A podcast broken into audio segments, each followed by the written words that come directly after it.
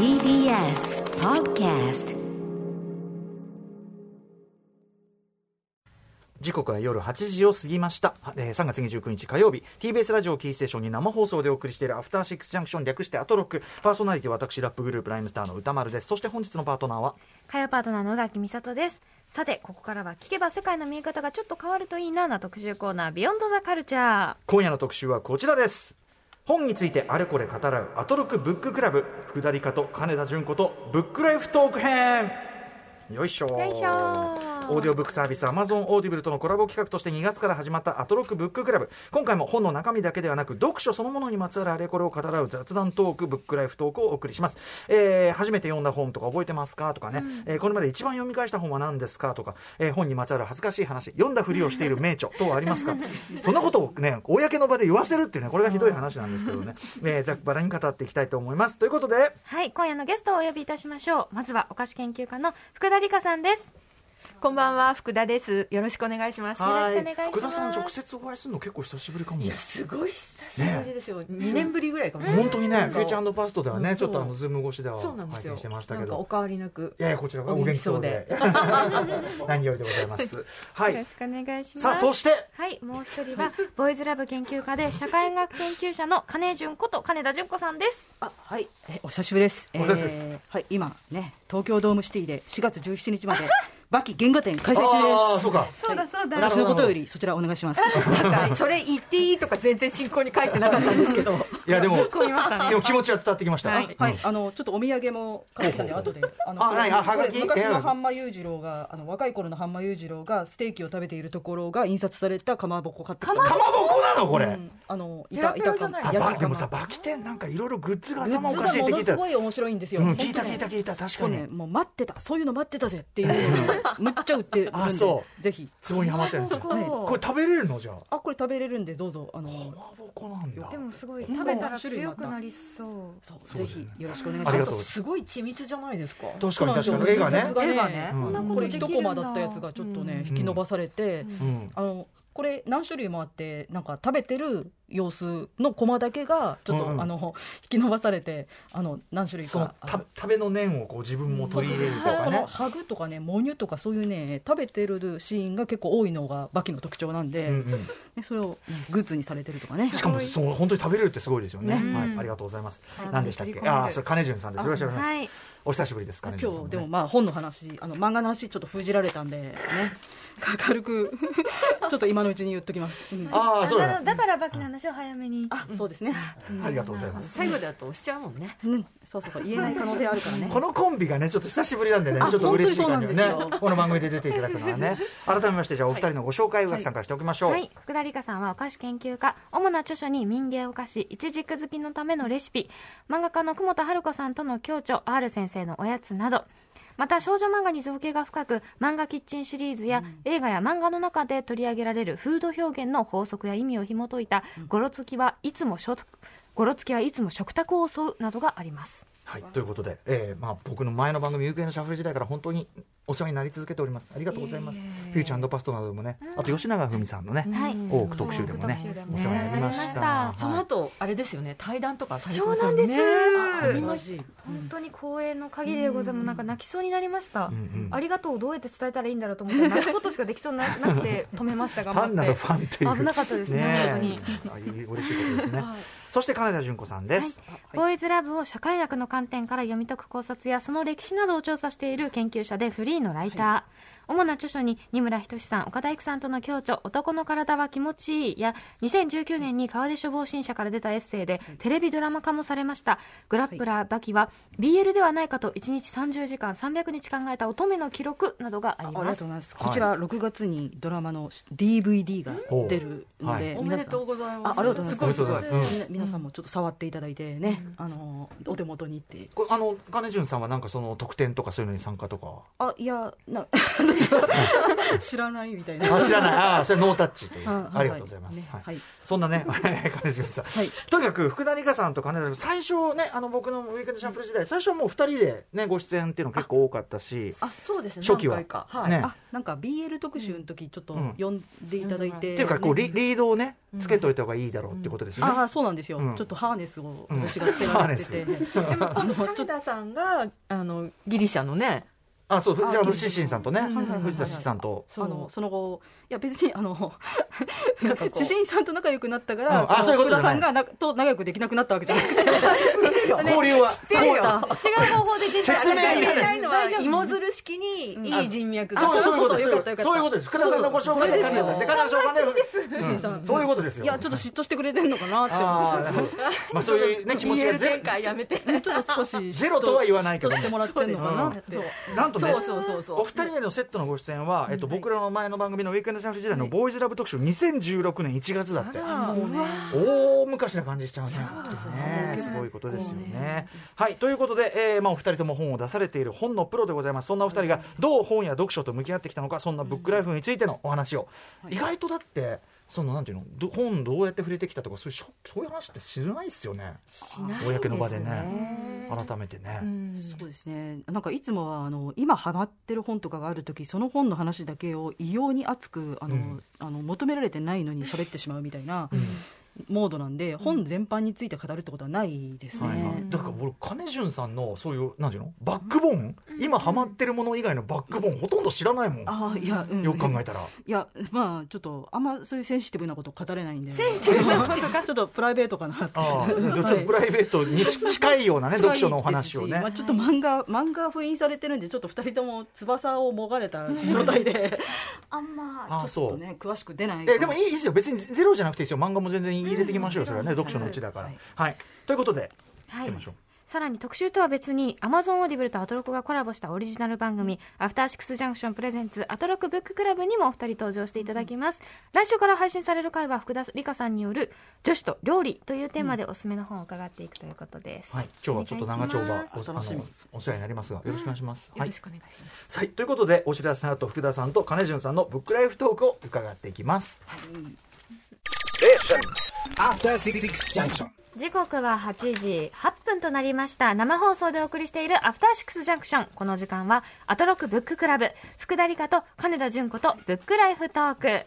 ゲストはお菓子研究家の福田理香さんとボーイズラブ研究家で社会学研究者の金純子と金田純子さんです。はいお二人よろしくお願いします。よろしくお願いします。金金潤さん別に漫画の話してやっぱいいって全然いいみたいよ、あそうですか、うん大丈夫ですよ、じゃあちょっとみんなにはあのまずは嘘食い全49巻を読んでも嘘食い。らってからね。嘘食いハマってるんですってね。あ漫画のね、あうん。の佐古俊夫先生が、まあのもう終わってるんですけども、うん。この前外伝一巻が出て今「バトゥーキ」っていうね、うん。格闘ものを書かれてるんですが、うんその前に嘘食い全49巻書かれてた、うん。これがもう大変なへ大変な、うん、みんな読んでほしい。ーじゃあそれは別個に特集が必要ですね。別個にぜうん。ひちょっと許されれば許されれば。さっきちょっと箕輪田 D と熱く語っちゃって。ああそうなんだ、私も28巻まで読みました。ありがとうございます、金潤今日あるから。金潤さんの猛プッシュがあって、うん。そうなんですよ。すごいですね。やっぱ嘘食いだからフード漫画じゃないですか、そうそうそうそう。あのね、嘘食いだからフード漫画じゃないですか。そうそう。まあそうなの？食うんですよ。さん大丈夫？それ合ってんの？合ってる？大丈夫大丈夫。合ってる？合ってる？合ってる合ってる、うん。あそうなんだ。まあその話ですよ。嘘食い特集はちょっとまた改めてね、やるとして、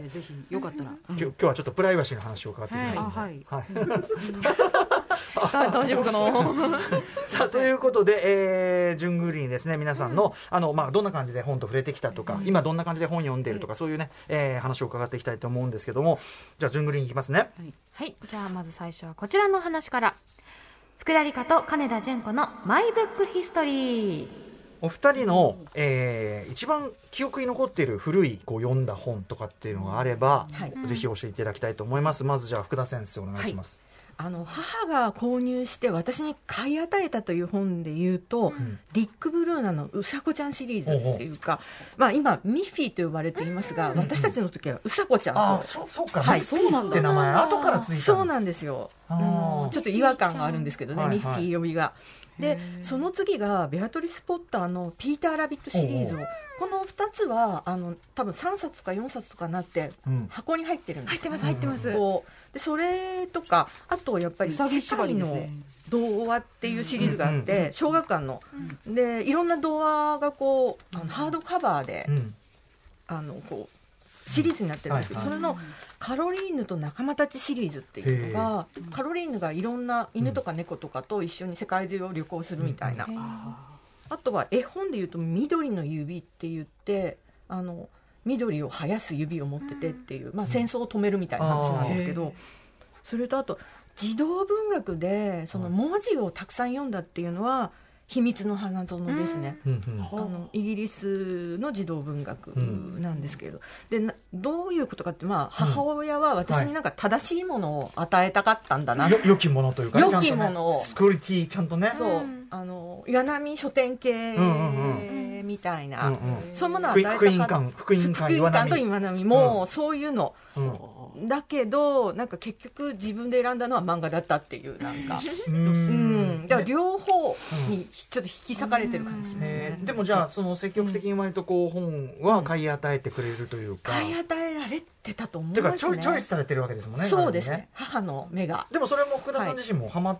てったというか、い、いなと思ってたんでしょすごいいいなと思って、あのものすごい影響を受けてますね、うん、例えば、はそのこの辺りとかあります？なんかまああの中学時代になってピーター・ラビットのあのビスケットの缶を、あの輸入雑輸入食品店で見つけたらやっぱりそれ全種類買い揃えましたもんねやっぱやっぱあ私これ好きなんだ。そうそううそう。そう、あるとときめくんだみたいな、そうですね、うん。だからまあ思ってみると全部食べ物描写に惹かれてるなって。ああそうなんですかあーなるほど。へー。あいいですね。そうですか。ターラビットって、うんよ私読んだことないんですけど、うん。お父さんがパイになってなかったそうなんですよそうなんですお父さんがパイ。パンにな。ってパイ。うん。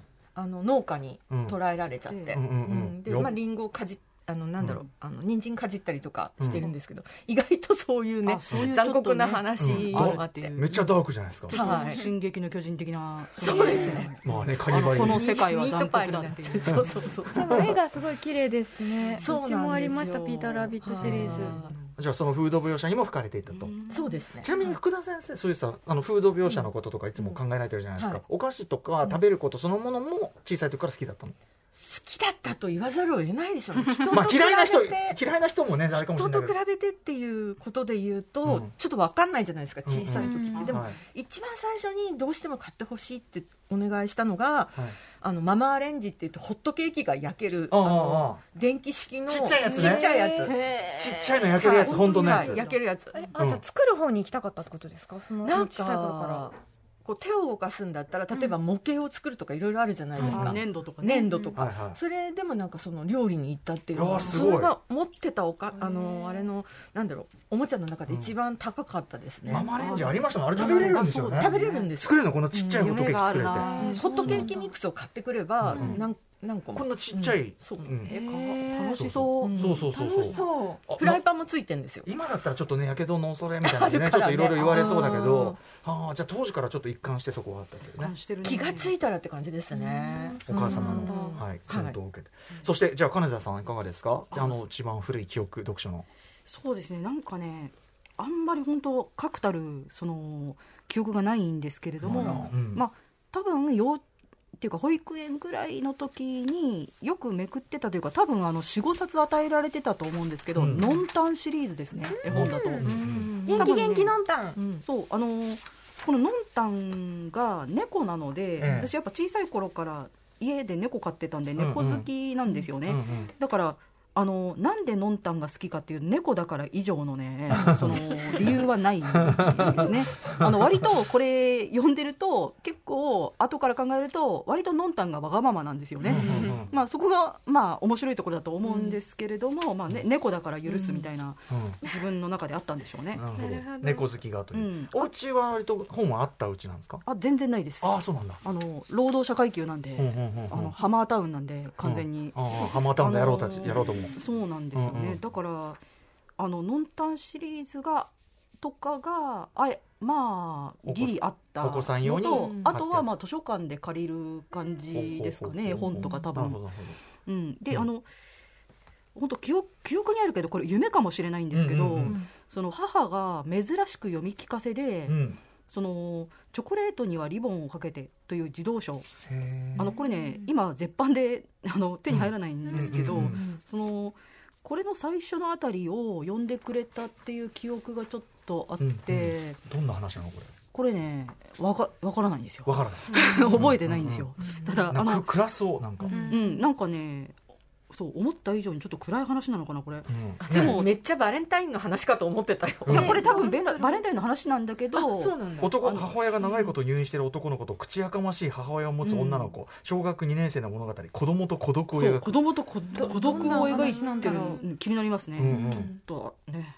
あでも中身は覚えてなくて、うん。まあ、ただ母が忙しいのにその、うん。呼んでくれたということが嬉しかった記憶として残ってて、えー。あでも素敵じゃないででもまあその序盤しか呼んでもらってなくて、その後どうなるんだろうなと思いながら、へあのいつの間にか40代になったんですーうんよ、でもチョコレートにはリボンをかけてって本だったなってことは覚えてた。そのタイトルはなぜかすごく覚えててへで検索してみたらあったから、うんうんうん。これなんだろうなと思います。夢じゃないんだ夢じゃない。夢じゃない、うん。ありがとうございます。はいさあそんな感じでね、えっとじゃあまずはその最初の記憶、ええ。続いてじゃあ自分の意思で最初にまあ買ってもらったとか手に入れた本って覚えてますか、えー福田さん。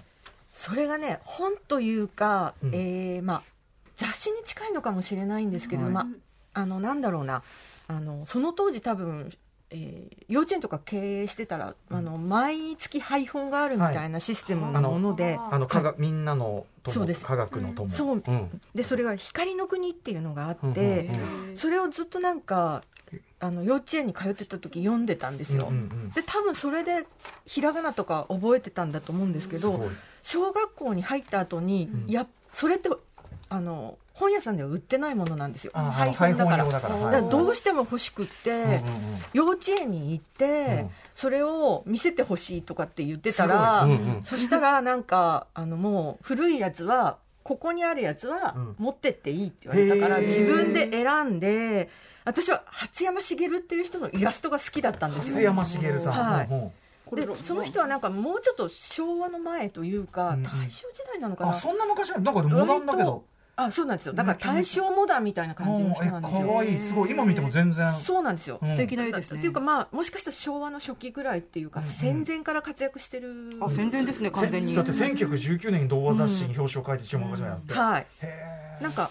あったんですね「えーと子供の国」っていうすごい有名な、うん。あの子供雑誌があったんですよ、うんでそこで活躍してた人で、うんうん。えー私が小さい頃も光の国っていうので活躍してたっていう感じで、この絵の好みというものが私にはあるんだなっていうのが明確になったんですよ。この初山茂の絵うをん。手元に置きたいという欲求が小学校になっても幼稚園とか行かないじゃない、うん。そう卒業したらもうそれっきりなのにしかも一人でですよ。へー親とかじゃなくて親にも言ってなくて私がもらってきたとかも親は知らないと思う、すごい行動力ですね、うん。なぜそんなことをしたのかももはやわからない。でも、まあ、言っちゃえばアート収集癖というそうなんです。欲というか。あれが欲しすぎてそうもらってきた好きな絵をみ、ね、身近に置いときたいってね。そうなんですよ。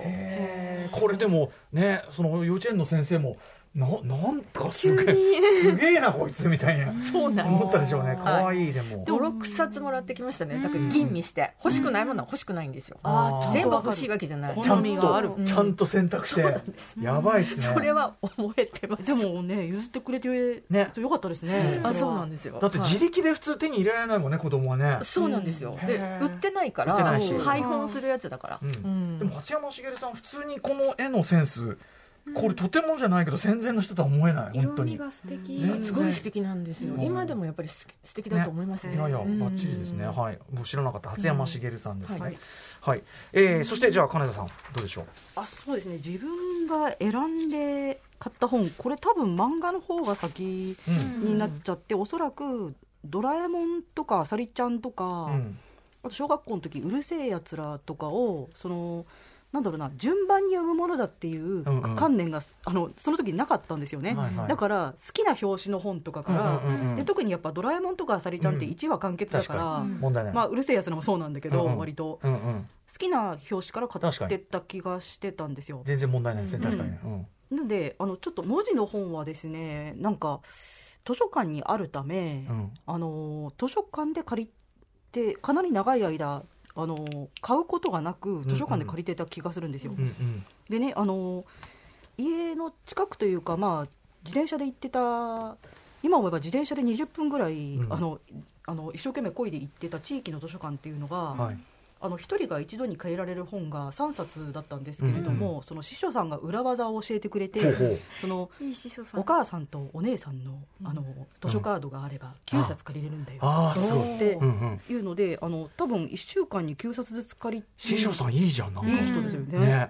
この師匠さんがかなりね後であの革新犯的にいろいろ進めてくるんですよ。やっぱその20分自転車こいでだから要はあのうん。金城さんこの時点ですごく本は積極的に読まれるね感じそうだったんですね。ですね。やっぱ好きだったんだろうな。明らかにそうでしょう。明らかに好きですえね、どどんな本読んでたのであのそこで借りてたのは、まあ、やっぱあの初めはなんかちょっと人に借り人に借りた新井素子の本がすごく面白かったんで小林、あのコバルト文庫のね、うんうん。で新井素子の本を借りてで、うんだからあの初めに買った本っていうのがおもしかしたら新井素子の「星へ行く船」シリーズのどれかかなっていううんうんうん気がしますね。なるほど。あのこれあの1973年生まれの私ん。と同じぐらいの年代の人なら多分、あのドンピシャで結構新井素子とかうん。コバ,、コバルト文庫ハマってた人いると思います、うん。ねやっぱ。ね新井素子さんねうん。出ていただきましたね。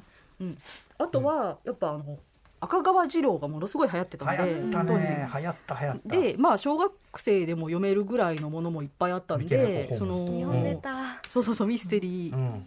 をかなり読んでてあとショートショートもすごい流行ってたんですよ当時、うん。星新一と、うん。まああのショートショートをなんか一般から募集してそれを載せてる本っていうのもすごいたくさんあって、へー。うん。それはすごく読みやすかったんで、うんうん。よくそういうの借りてましたね。結構ね気づけば。うんたくさん読んでらっしゃる。うん。そう気づけばやっぱあのきゅあのほとんどまあだから物語なんですけど、うんうん。別にそのノンフィクションとか、ええあのそういうのではなく、うん。でも分かる分かる。めちゃめちゃ流行ってたし確かにあの星ショートショートもすげえ読んでた時期あります。ありましたあるあるある。そう。うん。なんですよ。うん。ね。でその師匠さんにいろいろ仕込まれていくというか。ちょっと仕込まれていくというか、うん。その師匠さん、まあ、これちょっと後の話にもつながるんですけど、ええ。師匠さんがあの金田さんは栗本薫とか読まないの？ってあの名指しで聞いてくるんですよね。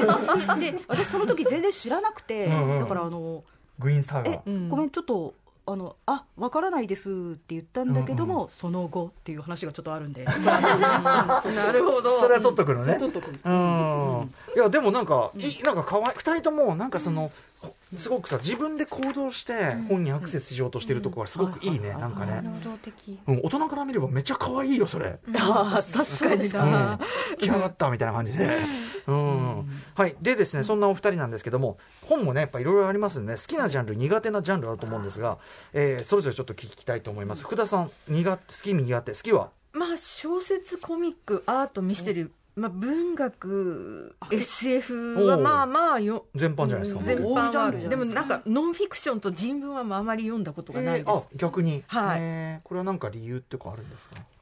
なんか多分なんかファンタジーを求めてる本当の？本当のことなど。本当のことなど。でも逆の人もいるじゃないですか、うん。なんで小説とか読むのっていう人も。でノンフィクションでっていうので言う人もいるんだけど、ほとんど読んだことがない。あ、ひうんうん。伝記とかもそんなに読んだことがないし、うんうん。あのなんか夢を見させてくれよみたいな感じだな。なんまあ福田さんはねそのフィクションとか物語を通じてむしろ世界をね、あそういう見てきたわけですもんね。そういうひでもコントロールとか聞かないじゃないですか。だって読みたくないんだもんって、もちろん。もちろんもちろんそれはそう。うん。食べだからね。本当食い物みたいなもんなのねもそうそうそうねそう。そうだからこうなんだ無理やり読むっていうのもねなんか受験勉強とかだったらまあやるけどみたいもちろんもちろん。なねううんんもちろんですもちろんです。面白いね、はい。でもね。はい、はい。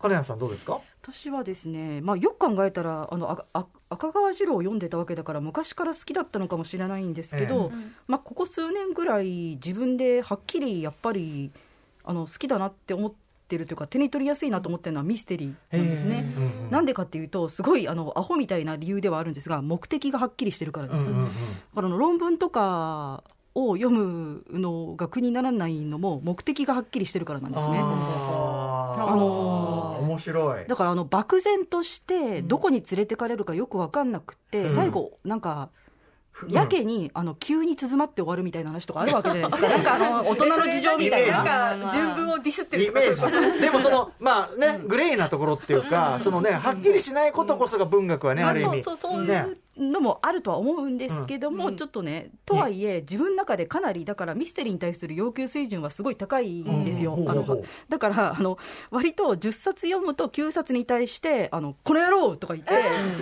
要求基準ってそれ何トリック？そうですね、トリックが物理的に可能であることと、それについてあのあの説明がちゃんとあればともかく、説明がないのに非合理的なせあの行動を取ってることがダメというのと、その世界の中で法律体系がおかしなことになってないってことです。ああおかしいじゃない。確かにね。なんか矛盾点見つけるとちょっといやってなっちゃうってことですか、本当にあのもちろんその昔のやつほど結構あの動機とかキャラクター性とかがすごく女性蔑視的だったりとかして、うんそれも嫌なんだけど、まあそれはオールジャンルそうなんですよ、ん。だからそれそれあのミステリーとして、うん。あの判断したときに嫌なのは本当にミステリーとか科学ミステリーってやっぱり科学性なんですよ、だからあのちゃんと筋が通ってなきゃいけないのに、お前ミスお前は舐めてんのかみたいな。うん、あの正直本当ね舐めてんのかっていうのがねいろいろあるんですよ、あるんだには世の中には。この世にはてか結構ツイツイッターで結構ディスったりしてる。あのめちゃくちゃ怒るんですもんね。あのもう心から怒ってますよ、このね、うん。時間の無駄っていうのがね、でもさ結構な比率でそれが起こるわけでしょ？いや、これ、本当にね、結構な比率で起こる、ただし、私、結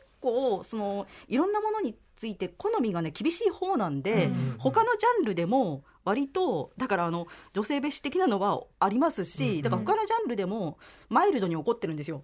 だから、まあ、あの、特にミステリーはその詳しく起こることができるっていうだけで、別にその 他のジャンルもまあ似たようなもんなんで、ね。あのそんな怒るのなら読まなきゃいいじゃないっていう話なんですけれども、まあ、あのいいやつももちろんあるし、目的がはっきりしてるから手に取りやすいところはあるんですよ。面白い。でも論文的な意味でじゃっていうかその明晰性というかな。そうですね、あのだからどこ連れてかれるかよくわかんない本ってちょっとあの嫌なんですよ。わかりますよ。わかりますよ。あの、あの、それが意義だとは分かっているけども。分かっているけど、うん本当ねいい加減にしろとあの思うわけですよ。わかります。あの、その、その感覚になったら本当に、おいおいと、ん何が言いてんだよ、みたいな。そうそうこいつずっと悩んでるんやけどみたいなのありますよねそうそうそうそうね、あの解決なしかいとか、ねそうそうそうそう全然あるわけでね。そうそうそうまあでもそれでまあ、もちろんこのなんか先にあらすじ知っといてこのこれはあの人間としての悩みみたいなものを漠然とずっとその書いていくものだって言われたら、まあ、覚悟を持って読むと思うんですけど、読みたい時はね、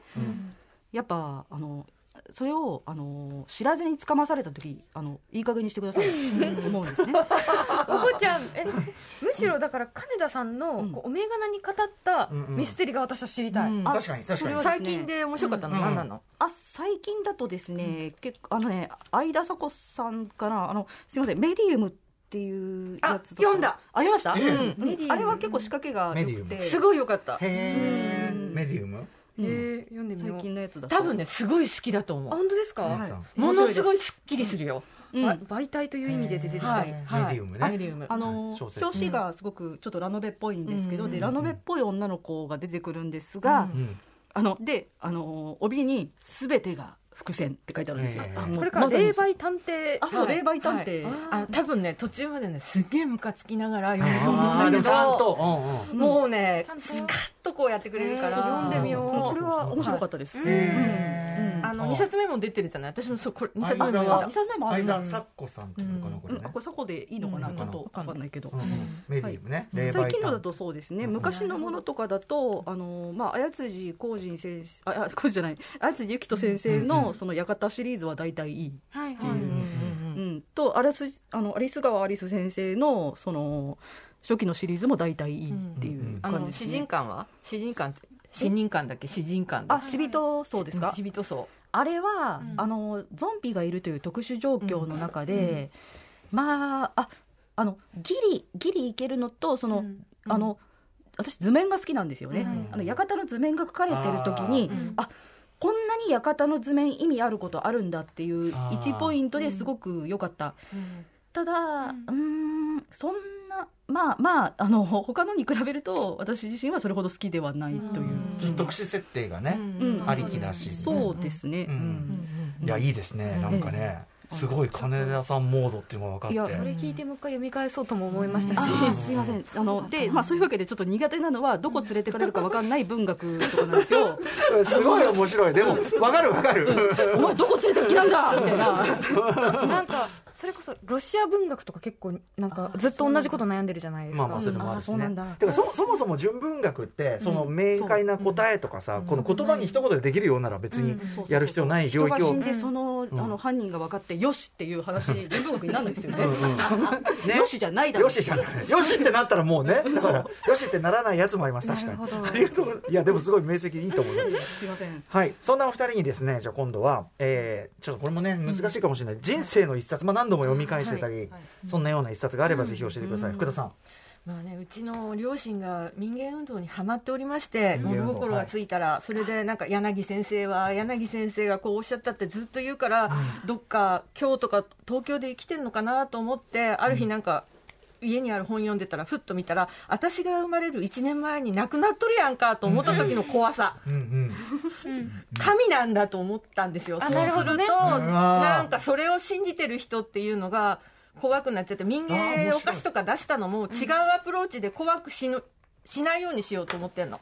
深層心理的には。だから、あのあなたが一番好きな漫画家は何ですかとか一番好きなミュージシャンって聞かれるのが、一番答えに窮するんですよ。だから必ず2人っていうか漫画家って言われたら、萩尾元と大島由美子とか、例えばここに高校時代にカート・ボネガート・ジュニアにハマったんだけれども、それと同じようにレイ・ブラッドベリも好きとか、うん。2つぐらいない一と。人だけ神格化するっていうことに何か抵抗が強い。そうそうそう。だからアイドルグループの中でうん。一人を選ぶのも超苦手っていう、へえ、なんかその、そのなんていうか、トラウマの受け方も、そうなんですね。だってすごい話してるんだよなんか、もういる、もういる、そこにいる人のよう柳に。先生がこうでって、うんうんうん絶対来てると思ったら、うんうんうんもうなんか私が生まれる1年前に亡くなってでもね、るっていう。民芸のそういういろんなこともされてるから。そう。で民芸の本はいっぱいあるから、うんうん。そこら辺にあるからそれは全部なんか活字として読んでたから、うんうんうん。まあ、ちょその素地はね情報としてそうあるけどそうそうもそう。うん。へー気持ち的にはちょっとそういう、うん。面白うん。はい。じゃあいいですよ。二大巨頭系でいいですよ。うん。まあまあでもまあそうは言ってもまああのし一番読んだのは多分あの小学校中学校時代でいうとやっぱり少女漫画の原型の一つと感じるやっぱ「赤毛のアン」シリーズっていうか、まあ、これ読んでると、うんあのいろんな漫画を読んでもなんかその展開だったりするからあ。やっぱりあの女の子に悪口を言って、うんまあ、ちょっと気を引いたんだけれどもあの黒板。黒板っていうかあの石板で頭を叩き割られた男の子が私のことを好きになってくれるってめちゃくちゃ夢がありますよ。実際そんなことはないから、かも黒板で頭叩き割った女の子のこととか好きになんねえからみたいなのとかもいやわかんまあないんか夢があるなと面白い女面白い面白いお面白い女みたいな。わかんないよ。元祖わかんないよ。元祖だから赤毛のまあでもそうそうそう。うんうんうん。なるほどね。そういう感じはありますね。結構読み返してるんですか？じゃあ。そうですね。読み返しましたね、ずっとなんかあんああの子供だから一冊だけと思ったんで、なんかその時にアンはこれからどうなるんだろうと思って、ストーリーを考えようとしたんですよ。あねそのそしたら一個も浮かばないんですよ。ほうほうほうそれで私にはそういう才能がないんだと。だからよ読むのが好きなのと書ける才能は別だなと思ったんですよ。後に私が大学で知り合って今でも大親友の小林美幸はあ先生は少女小説家として、なんか今累計で2000に200冊以上書いてて、累計で多分2000万部ぐらい売ってるんですけれども、なんかこの人には才能があったんだみたいな読むのは同じように好きなんだけど、あの書けたんだっていうので、本当になんか私の憧れの職業になってるというかね。いやいやいや福田さんは福田さんのね。これからがあるかもしれないですよ。いや2000確かに。万部累計2000万部にかなうと思うあいやでも同級生の。いやでも3年ぐらいで2000万部以上売れてる漫画あるし。いやその人はその人じゃん。私鬼は滅の刃とか。鬼滅の刃とか。あれ一応作でしょ？でもそのおっしゃること分かります、そのあの、うん。ね好きだということお話作る才能ってまた別だから、うん別ですそうなんだよだからそこを間違えたら大変なことになるなって思ったっていうか、もうねでも感想文は書けるのよ。うん。うんうん感想文は書けるの、うんうん。で感想文とかで賞をもらったこともあるの。なんか詩の賞みたいなのとか。だからいきなりだなって思ったんですよ、うんうんうん。だからなんだろうな、まあ、そういう感じですね、あとはそのナルニア国とかのターキッシュデライトとかあのドリトル先生の豚のガブガブの食いしん坊ぶりとかカモメシリあカモメ号シリーズのペミカンという食べ物だったりとか、まあ、テニスとアーサー・ラッカムの挿絵版の「不思議の国のアリス」とか、まあまあ、それキノコとか薬瓶とか出てきますよね。とああれいいですよね。まあアガサ・クリスティのミステリーのやっぱりうん。あの紅茶とかティートリート食べ物よく出てきますね。そうなんですよ。それとかね。まあマイアイドルの一人であるまああのまあ、和田誠さんのイラストとともに、うん。もう鮮烈な印象を私に与えているそのカート・ボネガート・ジュニアの一連の SF、猫のゆりかごとかね、確かにね、あの表紙がね、そうなんですよ。そういうものとかやっぱちょっと SF に行ったんですよね。で、うん大学時代はやっぱウィリアム・ギビソンのサイバーパンクのニューロマンサーとか、モナ・リザ・オーバードライブに普通にはまったっていうか、まあ、美大だったんでなんかまあ、普通に読むよねみたいなえー、あそういうそういうムードだったんですね美大で。美大はそうですね。うんうんうんうん。そうかそうか。でしたね。うんはい。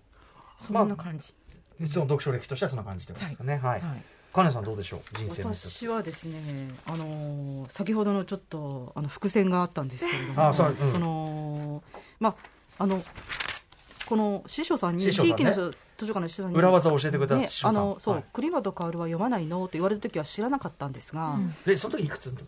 その時中まあ小学生か中1ぐらいだったと思うんですけど、あの友達があの学級文庫にグイーンサーガーを入れてくれてたんですよ。うんまああのでグイーンサーガーっていうああいうあの冒険アドベンチャーものみたいな異世界ものみたいなやつを初めて読んで、はい。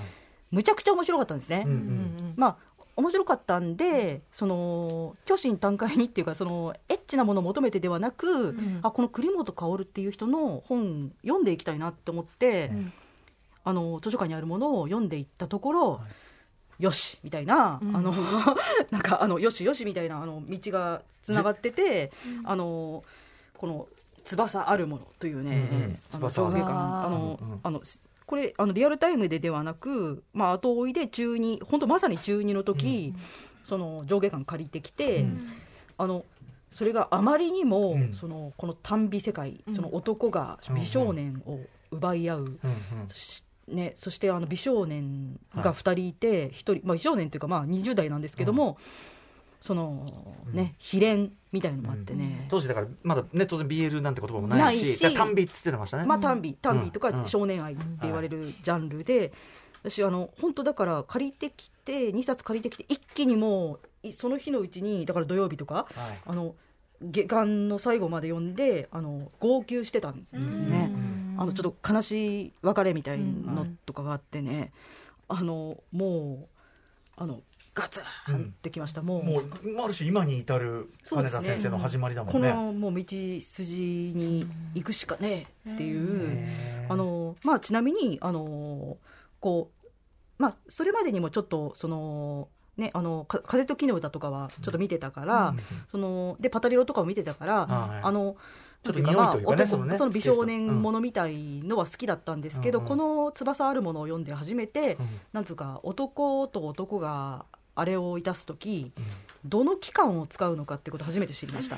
なるほど、うん。これも完全に今に至る金田さんのそうそうね。私の道筋がね。道筋。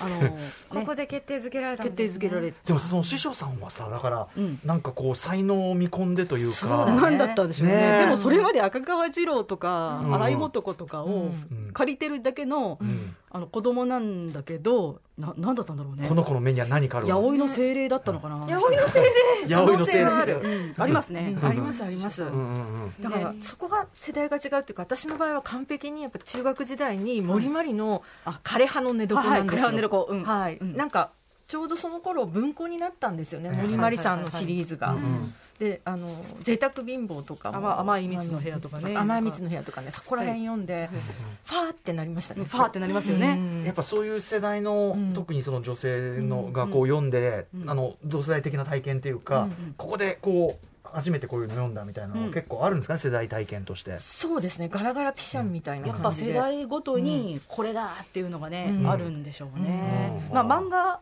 が、まあ、もうすでに70年代にその風と木の歌っていうのがありますし。もうリアルタイムで毎週読んでたみたいな感じだから、そうかそうかでそっちから入るっていうのもいいし、うん。私もまあ実際そそっちが早かったんですけども、うん。うん。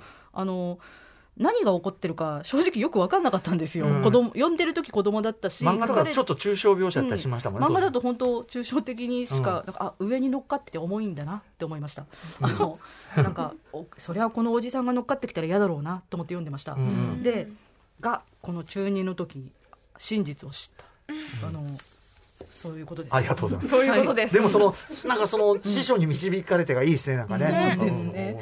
うん。はい。ということでめちゃめちゃ押してるんで後半行きましょうかね。あはい。はい。そんな感じ。はい。次じゃあどのとこ行きましょうかね、えー福田理香と金田純子読書にまつわるあれこれ編。えーということでですねじゃあこれ聞いとこう。お二人本を読むスピードは速い方ですか？遅い方ですか？ねそこそこ早いと思いますけど、めっちゃ速読みたいな感じじゃなくて、うんうん。みたいな感じです。ねなるほど。で、意外と読み始めたら最後まで読まないと全然面白くなくても、あそうなんだ。読み切らないとなんか気持ち悪いみたいなのが多いですね、あはい。そうですか。うんうんうん。それでなんか食べ物描写を探すようになったっていうのもある。あ自分の興味がね。そうそうそう。うんうん湧くところ。うん。せめてもの描写そうそう。をねで最後まで読んでなかったらなかったでいいみたいな。なるほど。いいんだ、うん。金谷さんどうですか？私はですねうーんまああのー結構その注意力が散漫なんですよね、うん。だからここういう翼あるものレベルのものが来るとうん。すごい集中力で、うん。その読むことあるんですけどここまでではないとその割と途中でなんかあの蝶々とか追いかけ始めちゃうんですね。脳内。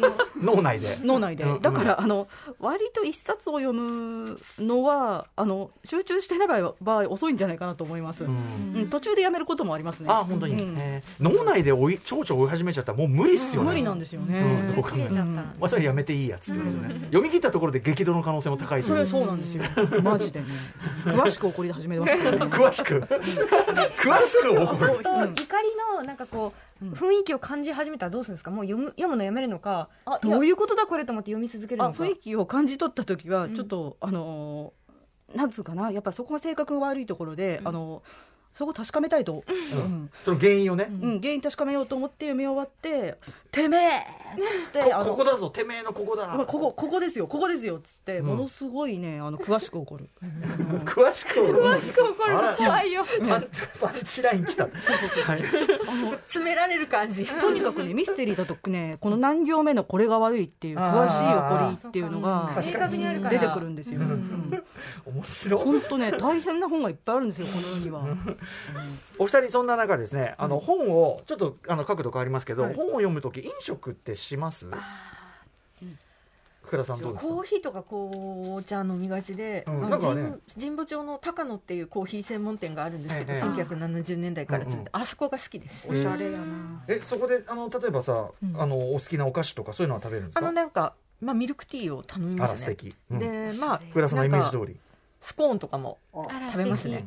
サンドイッチもありますね。完全にだけどまあなんか読みながら食べるっていうのはちょっとしないですけど、うんちょっと汚れますもんね、うん。本がね。汚れるといえば金田さんいや、飲食はそうなんですよ。うんちょっと私の中で、あの、ずっとこれ心に残ってるカップ麺事件っていうのがあって。私のゆあの有名なカップあの麺事件。有名なね、うん。このね、あのこれミッシェル・フーコー研究者の間では有名かなと思うんですけども あのフランスの思想家ミシェル・フーコーっていう人がいるんですけども、うんうん性の歴史一巻っていうのがあってこの難しい本をこの読もうって早速なった時に、うんうん。なんか何を思ってかそのベッドに座った上で、ええ。ちょっと小腹空いたからっつってカップヌードルも その悠々入れて、え本も開いてるわヌードルの蓋もバー開けてるわみたいな感じになってあのうまい具合にそのまあその本性の歴史に、うん。あのちょっとザバーってね あの行ったっていうね。あ のベッドも汚れるわ。あのそのせまあただねあのそう一生懸命乾かしたんで、え今今ではその性の歴史一巻がまさかそのヌードルに凌辱されてる ことはちょっとあわかんないぐらいになったの。わかんないぐらいにはなってよかったよかった。それはすごいや、うん。うん。でもちょっとそれ以来ちょっとカップ麺事件以降やっぱり、うん。気をつけなきゃと思ってます。特にあのちょっと水物とかカップ麺だけはカップ麺だけはって思ってます。みんな皆さんもちょっと気をつけていた気をつけましょうね。あんまりいないと思いますけど怖いよ。えー。なんでわざわざその線とか引きながらじゃないと読めないほど難しい本の時、うんうんうん。カップ麺を、あの片手に持ってたのか脳がやっぱり欲してたんじゃないですか？栄養をね。ね。カップ麺級のをね。はい。さあということでですねもうどんどん押しちゃって。さあじゃ次のとこ参りましょうか。あはい。行きまクしょう。ラリカと金田純子本にまつわる恥ずかしい話。ということでえー読んでない本の話を伺いたいんですけどはい。恥ずかしくて人に言えない、まあ、読み切れてない本でもいいです、はい。その、はい。あの本当はこれ読んどくべきなんだろうけど、読めてません実はというのが、はい。あったらすいません。この場で申し訳ございませんが一冊ほど告白していただければ。はい。マルセル・プルーストの「失われた時を求めて」しょうがないよ。井上久一郎役ですね。しょうがないよ福田さんそれは。あまりにもなんかねやっぱりね、うん。マドレーヌを食べたっていうので始まるっていうから、絶対読みたいんですよ。あ確かにあのうあそうねフードじゃん。そうなんです。よフードもうこれいくらでも読める。そうそうそうそう。いくらでも読めるよみたいな。世界一有名なマドレーヌですよ、うんうんうん。ですよね。出だしが絶対それを言うからさみんな、うんうんうんマドレーヌのなんかちょっと文章を書いたらその話に触れてない、うん。なんかそういうコラムニストはいないぐらいの勢いで。うんあるんですけど、うん。で私がでも一個気づいたのは、はいえー紅茶に浸すんだけれども、思い出した思い出っていうのは、はい。その昔小さい頃おばさんの家に行ってた時におばさんがくれたマドレーヌなんだけどそれはおばさんはうん。あのリンデンバームのうん。ハーブティーに浸してたんですよ。だからうん。紅茶じゃないんやみたいな。あそれが謎すぎてそれは覚えてるみたいな。ーそこまで。そう。だからなんであのリンデンバームティーであのうん気づかなかったのかなみたいな。うん。紅茶で気づいたんだけどうん。思い出したのはリンデンバームティーに浸してたみたいなうんうん。だからそこがねそうか整合性がないぞすでに。うん。整そ合性がこがちょっとプルースとちょっとどうなんだと。でもあ多分実話なのかなと思って。そう自分の脳がそうなっちゃったそからそのまんま書混いてる。濁してるところも含めてなのかもしれないですけうん。どそうなんかねリアルないのやかこれはちょっとプルースト研究にちょっと一石投じてきたなそう全部は読んでいませんが。全部は読んでませんが。冒頭のここのところ。そうですね。スワンの方の時。その後ゲルマントの方となんか花咲く乙女たちうんって書いてね。ちょっとレズビアン展開があってみたいなんで、うん。は読んでるじゃないですか。うん。い、まあいやいや。あのねこれ後で言うんだけど、うん。まあ、私の読書っていうのは自分の脳の限界を知るためなんですよ、あ面白い。うん。うん。なんかそれが気持ちいいっていう脳なんですよ、要するにそのうん。もうこれ以上は読みこなせないなってとこまで。そういうことなんですよ。それがちょっと気持ちよくなってるっていう的ですよね。はい、まあ、ちょっと。うんうん。はいあじゃあえっと金田私金田さん。はあのまあ本当に文学なりその本当名著なりであまりにもありすぎる上、ちょっとセンシティブな話題なんでちょっとこれ以上言えないっていうか。言える話にしてください。ようん。言える話を選んでだダメ。これはちょっと言えない。だどう何をダメって言ってるか分かんないから。あの、むあちょっとねあ彼女さんあんなにも呼んでるふりしてたのに？あのあのあのさ実業にさあの失笑があると困りますから。あそれそれやめよう。まさにこの前のあの抽象概念のやつの12、回読んだことあるって。12回？みたいな。12回っていう時は大体嘘っていうね。そう。ですよね。うん。そう。みたいな言い方しちゃうんですよ、うん。だからちょっと言えない。あーでもそれ支障きちゃしちゃまずいから。ちょっとあのちょっと出入り業者として。会社に属してないから誰にも守られてなくてあとですねなんか本にまつわる恥ずかしい話とかありますか？まあたくさんありすぎるんですけどなんかやっぱり、なんだろうな、あれですよね「源氏物語」と「平家物語」を対の話だと思ってたっていう。あそれいい話ですね。いいね。長らく。確かにでも思うよね普通ね。続きもんだなってね。全然違うじゃんっていうか。ちょっと A 面と B 面みたいなね。なんかねあの全然著者も違うみたいな。時代も違うみたいな。平家物語の著者ってあんまりいないよね。だから口伝っていうかこう琵琶琵琶法ね師情報誌のこっちは普通的なね式部かみたいな、うん歴史の流れでねこれが終わったからこっちみたいなものかと思いますよね。そう思ったのよ、うん。これは騙してきてますね、そう、うん。なんかこれしょうがない。ミスリード。そうそうそうそう。割と大きくなるまでそう思っていいと思います。はい。金田さんどうでしょうまあ、か私だとこういう話ばっかりになるんですけどあの少年 H って本あるじゃないですか。瀬能かっぱさん。はい。瀬能かっぱさんの売れましたよこれ。うん。ベストセラーですよね。これね、うん。あのーまあそのタイトルだけ聞いた時 BL っぽいエッチな本だと思ってた。そういうことばっかり考えてるから。あのー実はプライベート・ライアンも、うん。あのちょっとエッチな話かなって思ってた。タイトルだけ聞いてた。け どあのちょっとプライベートレッスンみたいな話かな。でも確かに、あのあれ上等兵とかわかんないけどとにかくね、プライベートプライベートとか、だってプライベートプライベートだよね。があのなんか二等兵だって意味だってわからないじゃないですか。二等兵かタイトルが悪いんですよ。わかります。放題がね、ううんんなんでね、ちょっと、うん、あ読んでません、新 少年一は、だから、あの関係ないと知ってから読んでません。興味が湧かない。わかんないです。まあまあまあそれはねしょうがない。すいません瀬能さんすいません。瀬能さんすいませんとありがとうございます。ああっという間にね、あのしょうもない話をしてるうちに。面白い。でも面白いやっぱり、なんかお二人の人となりともちゃんとつながってるし意外なねあれもあったしキラーフレーズも出ましたね。詳しく起こるっていうちょっとミステリに関してだけは私、あの論文に対するのと同じぐらい詳し詳しい怒りが出ちゃうんですでもそれぐらい厳密性が必要とされるんだろうジャンルだろう。なめんなよってことですよね。そう。そうどういうつもりだよって思ってますね。はい。それが聞きたいですもん、うん。もはや。何について怒ってるのか。詳しい怒り特集、今度詳しい怒り。ぜひ えっとお二人この後ねまだたっぷりねお付き合いいただきますからね。そうなんです、アマゾンオーディブルの限定番組、アフターシックスジャンクションプレゼンツ、アトロクブッククラブでは、えー4月5日火曜日夜9時から配信開始、5日は女子と料理というテーマで、福田里香さんにおすすめ本をご紹介いただきはい、よます。ろしくお願いします。えー、ということで、えーこその本ね、いつどうやって読んだのか、読んだことでどう変わったのかなど、ブックライフトーク的な切り口で伺っていきます。はい、こちらの番組は Amazon オーディブルに登録すると聞けます。初登録から30日間は無料、その後は月額1500円です。12万以上のオーディブルブックが聞き放題となります。ぜひ登録をお願いします。えーまたこの後夜9時から、はい今週ね、配信される回は、えー声優 SS と日本 SF サッカークラブ会長の池澤春菜さんと一緒に、えーあの大傑作、プロジェクトヘイルメアリーのネタバレ大感想祭り。超楽しかった。おね超楽しかった。池澤さんもあのこんなネタバレ全開で何か本の話するってなかなかないっつって、全員ちょっとテンション上がってましたよね。うん、てかいいしか言ってないよね そんなにもそれ絶対聞かなきゃ、舞い上がってました。もね、あの読んだからフードものとしてもね、フードものとしても素晴らしい。最高のオチなのよ最後、ねえありがとうございます。ちょっとそんな。はい、あ、あ、お二人からのお知らせことなんです。じゃあ、福田さんお願いします。まずは。はい。